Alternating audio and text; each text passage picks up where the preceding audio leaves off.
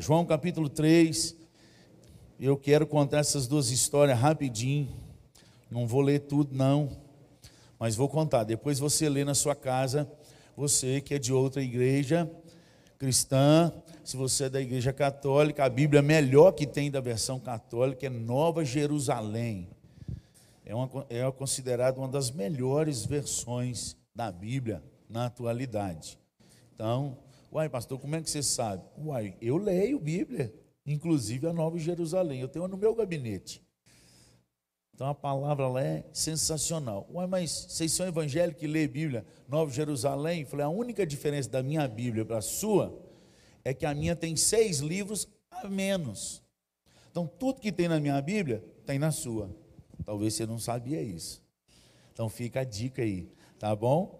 Aí você chega em casa, vai no Novo Testamento, Evangelho de conta lá Mateus, Marcos, Lucas, João quarto livro do Novo Testamento aí. Você vai ler o capítulo 3 e o capítulo 4 em casa. Você rever essas histórias aqui que nós vamos contar mais rápido. Não vai ter tanto detalhe, mas só para você sintonizar aí na mente aquilo que Deus quer ministrar no seu coração. Capítulo 3 começa assim: Havia entre os fariseus um homem chamado Nicodemos, um dos principais dos judeus. Este de noite foi ter com Jesus e lhe disse: Rabi, que quer dizer mestre, sabemos que é mestre vindo da parte de Deus, porque ninguém pode fazer esses sinais que tu fazes, se Deus não estiver com ele.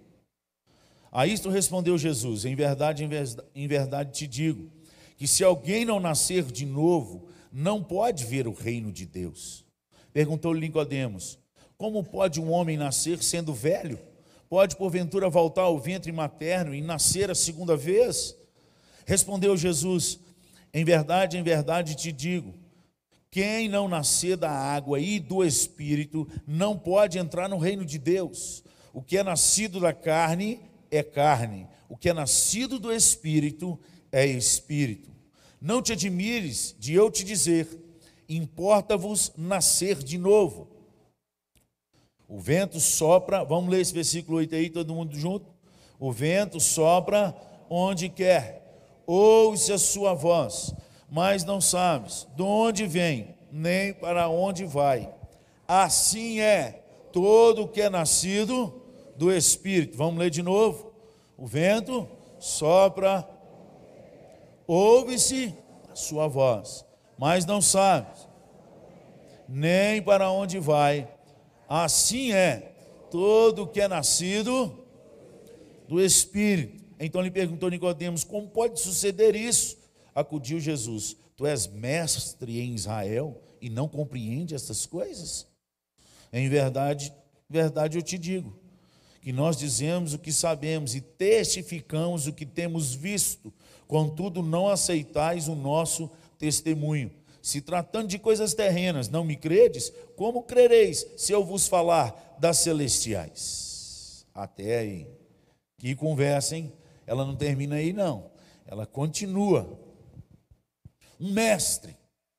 Mestre quer dizer em Israel que ele já tinha passado pelas três provas, a da infância, que era até os seis anos de idade no máximo, e sete, decorar os primeiros cinco livros da Bíblia para nós, para eles é os únicos livros chamados Torá ou Pentateuco. Eles tinham saber de trás para frente, de frente para trás, nessa idade. Se passou nessa prova, vai para a segunda. E a segunda prova, ela vai até os 11, até 15 no máximo estourando, que ele tinha que decorar não só a Torá toda, mas os livros dos profetas. Tá? Todos os rolos dos profetas, as profecias, tinham que saber de qual o restante do Antigo Testamento. Pensa, já está escrito aí, né? Reprovado. E aí os que não eram aprovados voltavam para sua casa para aprender a, a, o ensino de cada um da, da profissão dos seus pais. E os que passavam nessa segunda prova, então, passavam pela terceira prova, que era o exame que Jesus Cristo passou aos 12 anos de idade.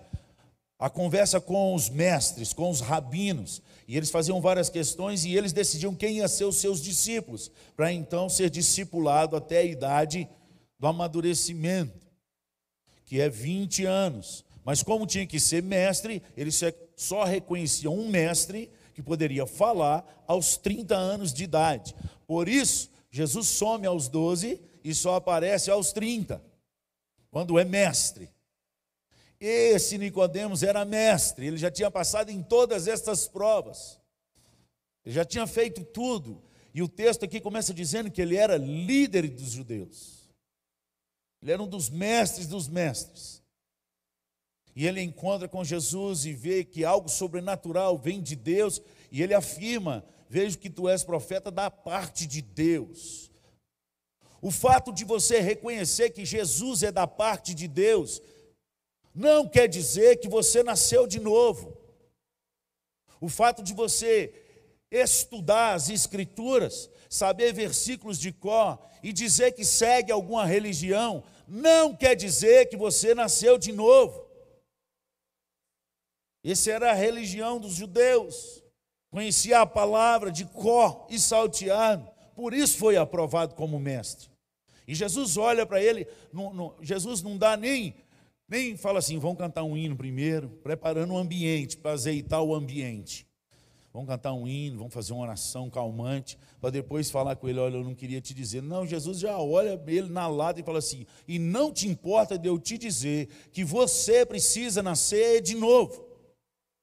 Faz uma pessoa que tem tanto conhecimento, passou por todas as provas do homem, ser reprovado pelo Filho de Deus o fato de que Jesus deixou claro para ele e que ainda muita gente da igreja não entendeu a resposta do versículo 8.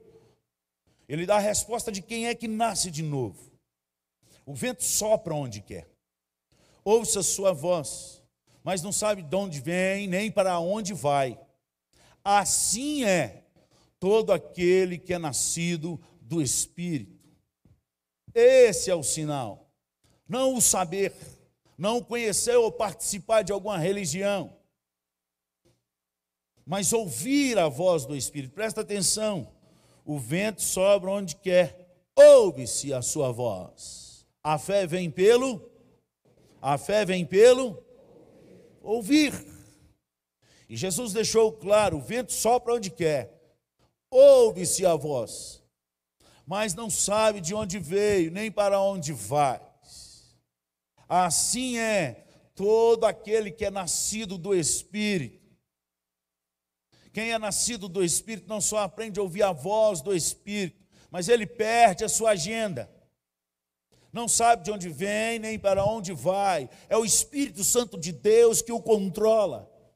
É ele que o guia, que o toma pela mão. Onde está registrado isso nas Escrituras? Romanos capítulo 8. Abra lá e marca para você ler em casa do versículo 1 até o final, a obra do Espírito Santo. Aquele que é nascido por, por, em Deus, em Cristo Jesus, ele é guiado pelo Espírito Santo de Deus. Ele não vai e pede o Espírito para vir atrás abençoando. É o Espírito que toma pela mão, é aquela, é aquela, aquele ato que todo pai ou mãe faz quando o filho é muito bebê e está chegando perto de atravessar uma calçada, uma avenida. Primeira coisa que a gente faz, sabe que o menino está prestes a fazer uma loucura ou uma besteira. Então você rapidamente toma a mão desse menino e segura firme. E fala: agora não, agora não, agora não. Na hora que o sinal fecha, fala assim: agora vão, meu filho, rápido. E sai puxando. Essa é a expressão que tem em Romanos capítulo 8. Quem é nascido do Espírito é movido pelo Espírito. E é isso que Jesus está dizendo para ele.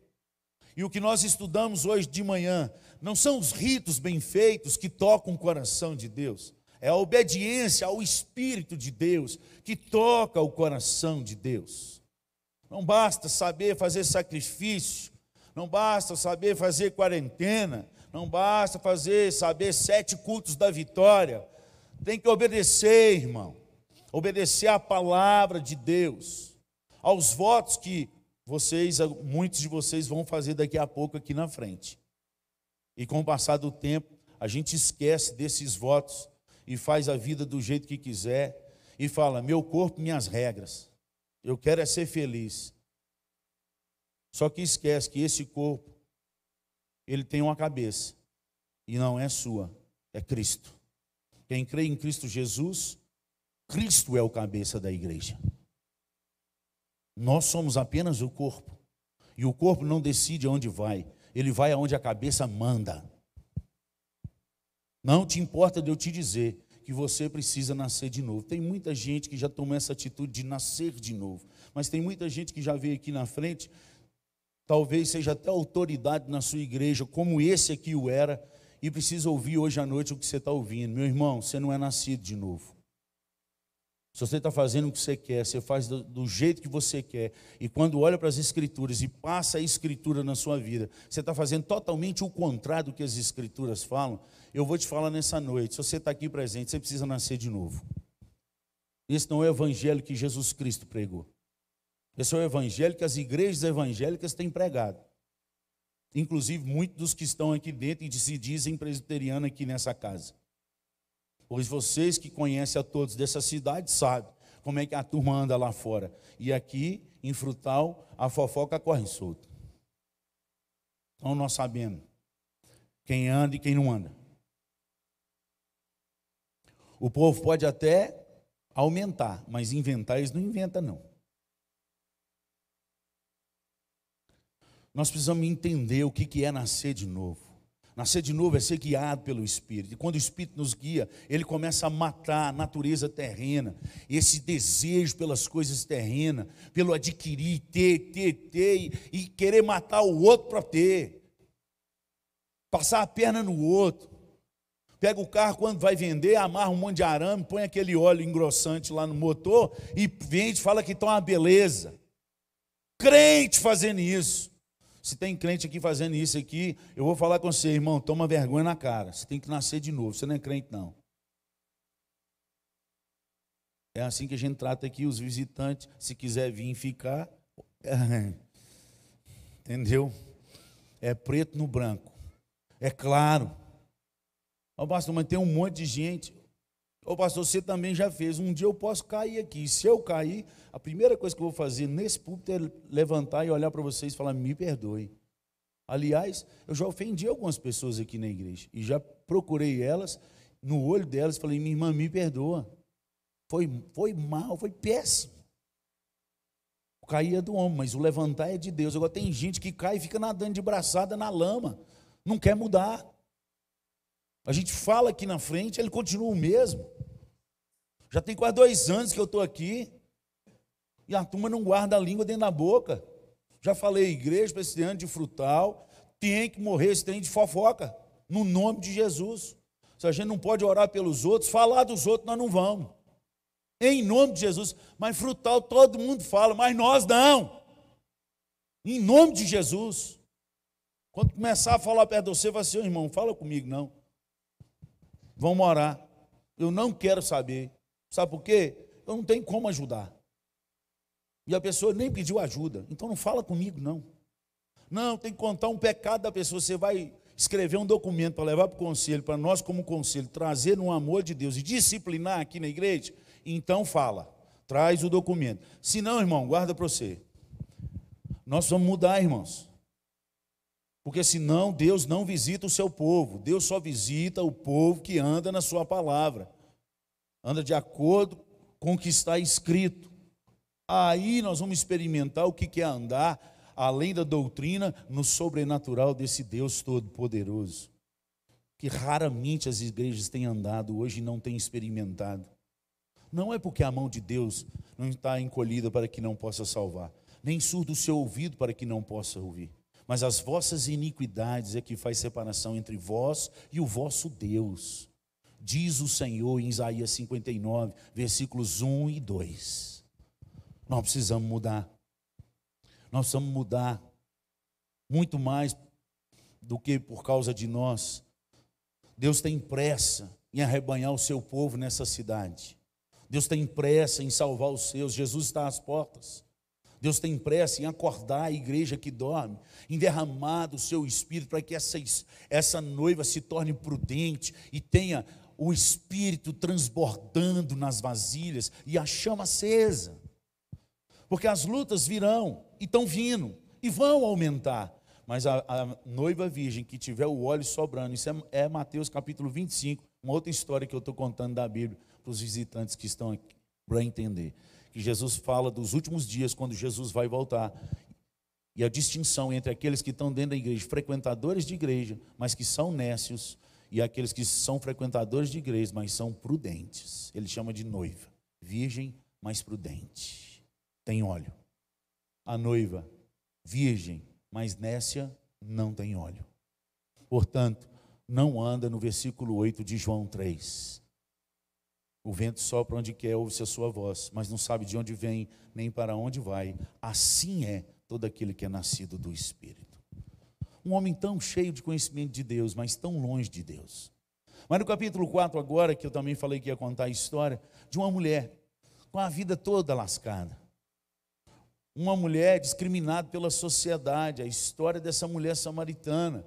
Jesus para no poço, na cidade de Sicar, e eu fui ver o que, que significa, é a cidade dos bêbados.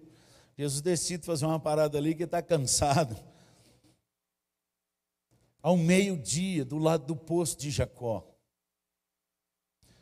E então essa mulher chega para servir de água. Por que meio-dia? Água quente. Por que, que essa mulher desbirutada foi se pegar água meio-dia numa fonte? Geralmente pega cedo, né? Quando de manhã é que enche os cântaros de água, porque a água passou a noite inteira, está fresquinha. Porque esse era o único horário que ela podia pegar.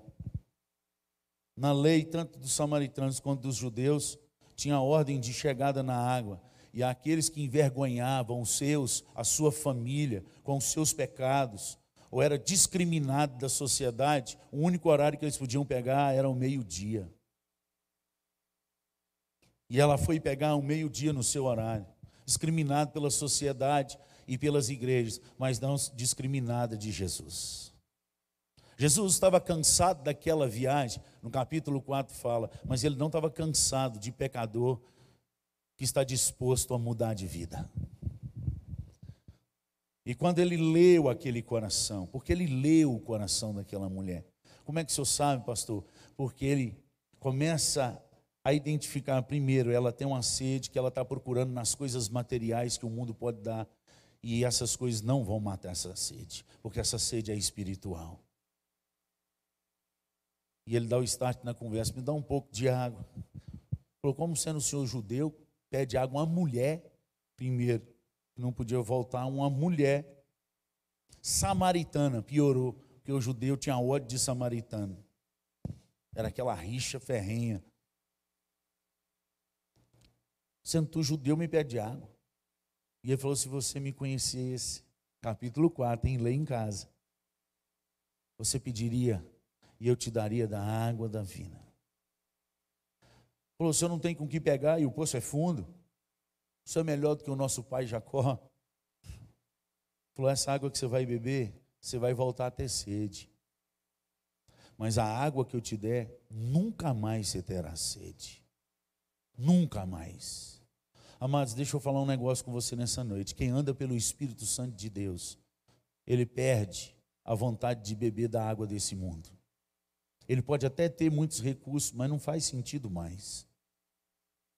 Ele não acorda no outro dia já pensando quanto que ele vai ganhar e quanto que ele vai acumular, porque isso aqui nada mais faz sentido, porque isso tudo aqui vai passar. Como eu tenho dito para aqueles que têm uma vida generosa aqui na, na igreja e nessa cidade, que eu os conheço. Falei, meu filho, que Deus te deu, aproveita aqui na terra. Para de ajuntar igual o tio Patinhas, porque o seu caixão não tem gaveta para onde nós estamos indo tudo que você juntar vai ficar aí. Aproveita para gastar um pouco agora. Gasta com seu filho, com sua filha. Sopra. Aí celebra no nome de Jesus. Toma mais sorvete, abraça mais. Muitos de nós perdemos, só nessa igreja nós perdemos 11 membros. Num período de dois anos, desde quando eu cheguei aqui. 11 viúvas. Que tristeza. Tinha dia na minha casa que eu passava o dia inteiro calado, só as lágrimas descendo. No meio disso tudo, ainda perdi um filho na fé, com 41 anos, sendo pastor. Deixou três filhos para trás. E o último abraço que eu dei dele foi em dezembro. Se eu soubesse que era o último abraço, eu tinha apertado um pouquinho mais. Eu tinha lascado um beijo. Homem não beija homem, até que chega perto da morte. Eu tinha falado mais, eu te amo. A gente espera as pessoas partirem para a gente falar algo que ela nunca mais vai escutar.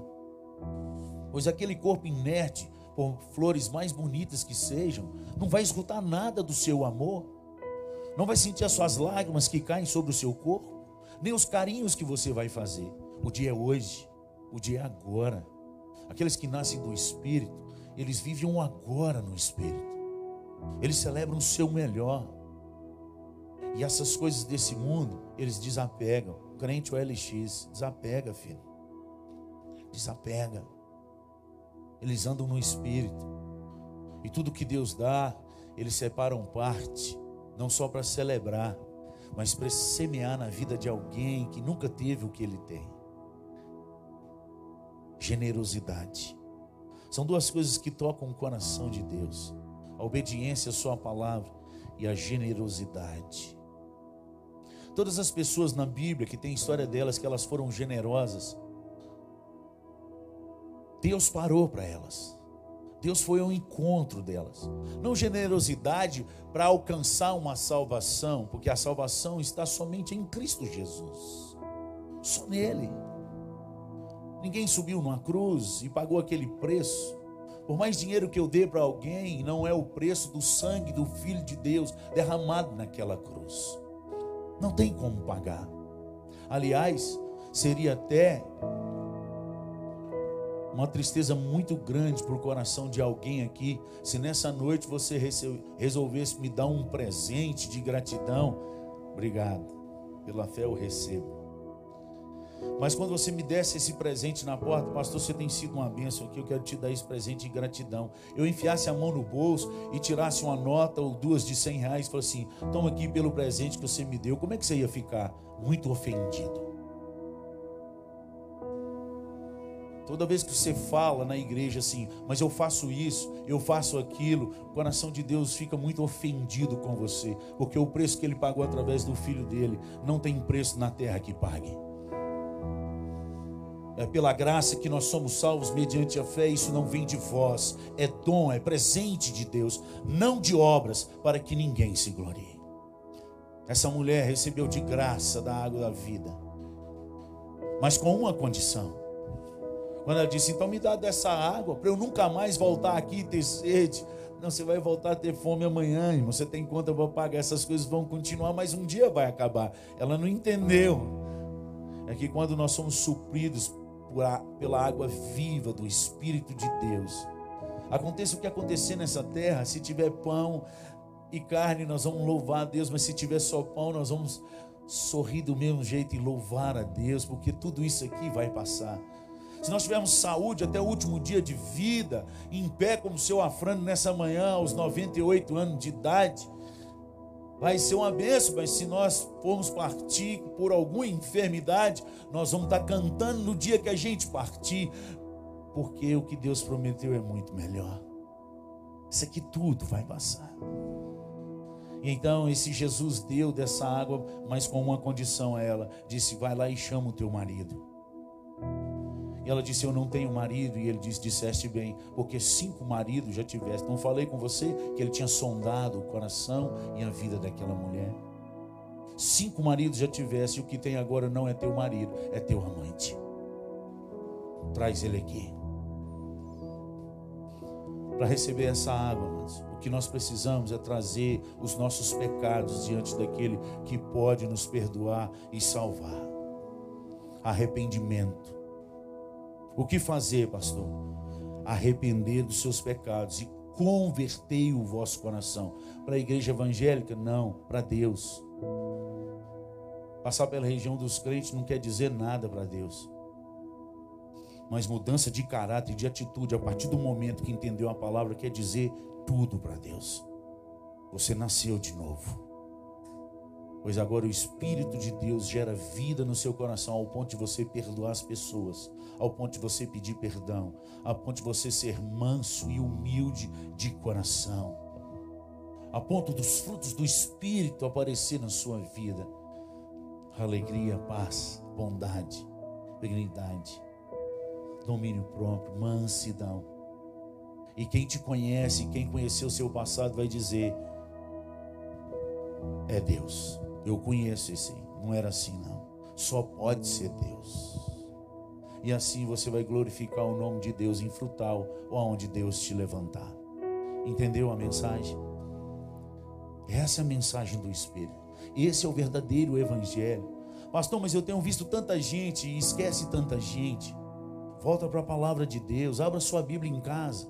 Deixa o Espírito de Deus soprar na sua vida. Eu escolhi ser diferente. Não quero ser igual a todos. Eu quero aprender a ser igual a Jesus.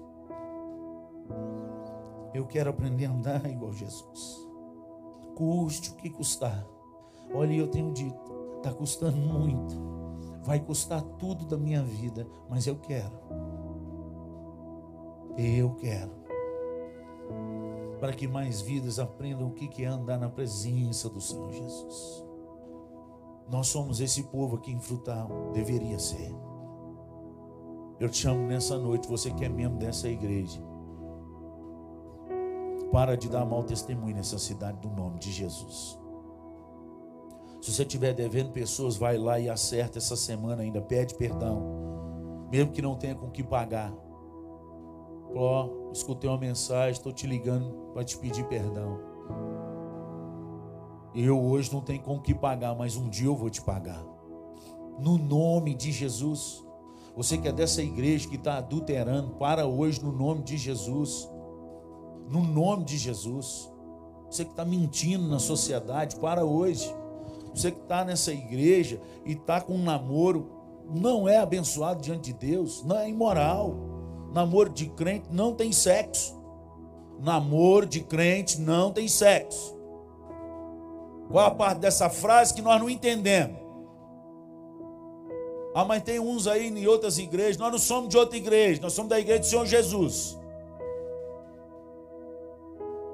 Quer o bônus do casamento, assuma o ônus das contas a pagar e dessa mulher que você vai suportar e amar e morrer por ela. No nome de Jesus.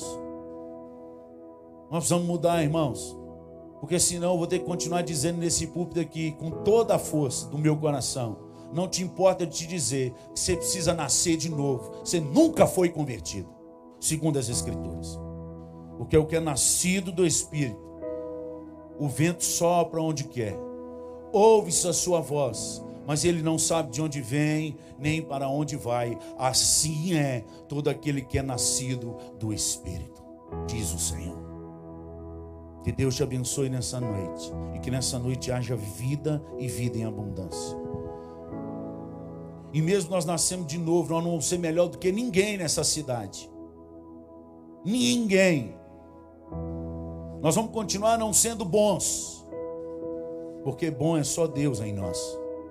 Mas o Espírito de Deus que vai habitar em nós vai tornar essa casa e esse ambiente, o seu corpo, bom as muitas águas vão jorrar e vão trazer vida à sua casa, ao seu lar, aos seus lábios.